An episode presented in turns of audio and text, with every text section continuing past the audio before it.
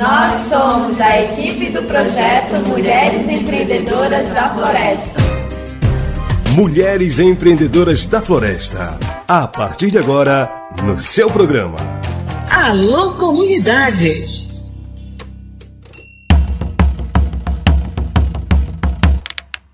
Nesta terça-feira foi realizada mais uma atividade que envolve o Mulheres Empreendedoras da Floresta. O Sindicato dos Trabalhadores Rurais, Agricultores e Agricultoras Familiares de Santarém e o Projeto Saúde e Alegria promoveram a terceira reunião do Conselho Consultivo do projeto. O local da reunião foi o auditório do Projeto Saúde e Alegria.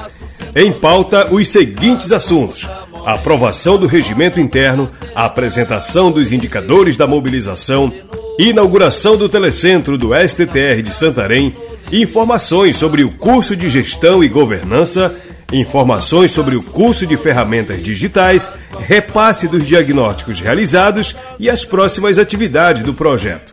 A coordenadora de monitoramento do projeto pelo PSA, Olivia Beatriz, disse que estar com os membros do conselho é o momento de repassar informações sobre o andamento do projeto, as próximas atividades e eles sempre aconselham dando novas ideias.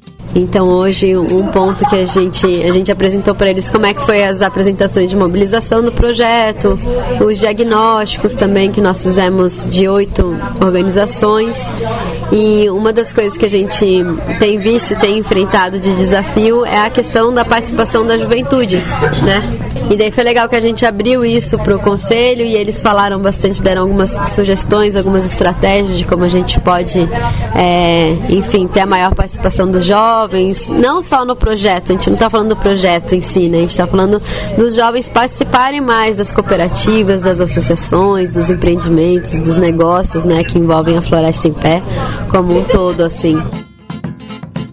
A Olivia Beatriz passou para os conselheiros informações sobre novas atividades que virão por aí. Nós também estamos com o curso de gestão e governança de cooperativas e associações para acontecer na semana que vem, vai ser do dia 17 ao dia 20. Então a gente informou para eles, né, como que tá a organização desse curso e também sobre o telecentro, que agora ele já está o telecentro do sindicato, né?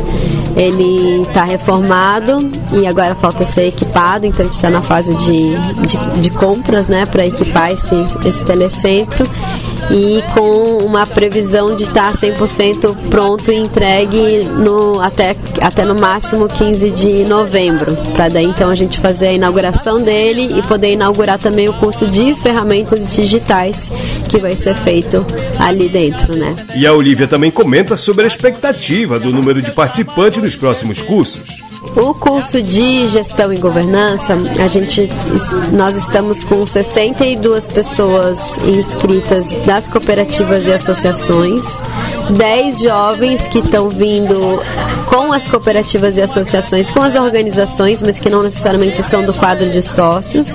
Então daí já são 72 inscritos, né? Aí tem representantes da diretoria do, do sindicato de Santarém, tem dos outros sindicatos também, mas que estão dentro desses 72. Então, para além desses, tem a diretoria do sindicato de Santarém, a nossa equipe, né?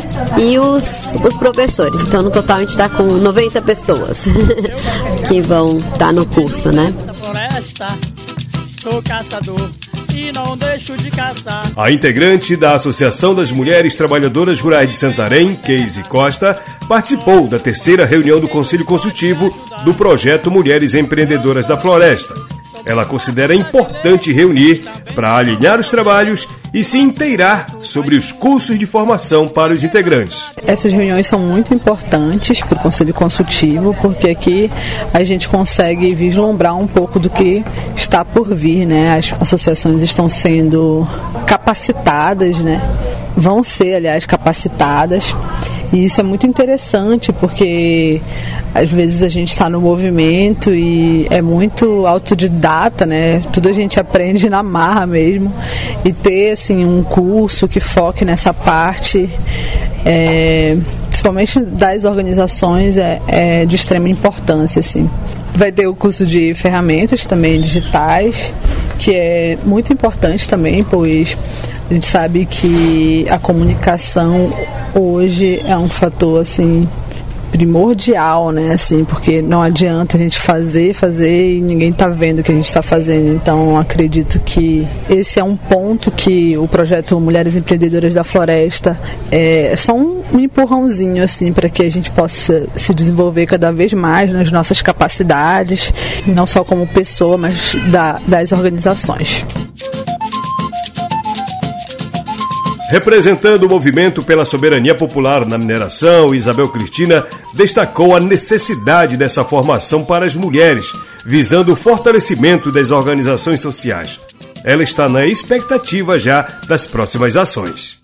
Eu vejo que a participação das organizações que fazem parte desse conselho consultivo está é, tá sendo muito é, positiva, porque aqui a gente não só é consultado, mas delibera também as ações. Então, eu vejo que a importância da participação, né, principalmente das mulheres, que estão fazendo é, acontecer esse conselho, fazendo acontecer as atividades dessa organização e que a gente espera com muita ansiedade, com muita expectativa os cursos que vão acontecer e que a gente sabe que só tem a ganhar as organizações que fazem parte é, do, do projeto Mulheres Empreendedoras, né, porque estava faltando isso, né?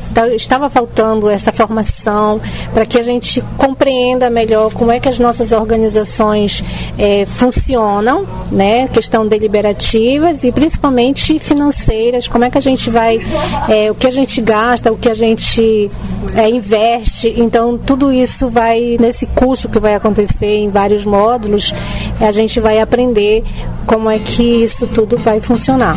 Por hoje são essas as informações do projeto Mulheres Empreendedoras da Floresta, uma iniciativa do projeto Saúde e Alegria com o STTR de Santarém e tem como objetivo contribuir para melhorar as condições de vida das populações que habitam na floresta amazônica na região oeste do Pará. Busca também fortalecer as organizações que produzem vários tipos de bens que geram renda para as famílias e sempre mantendo a floresta em pé.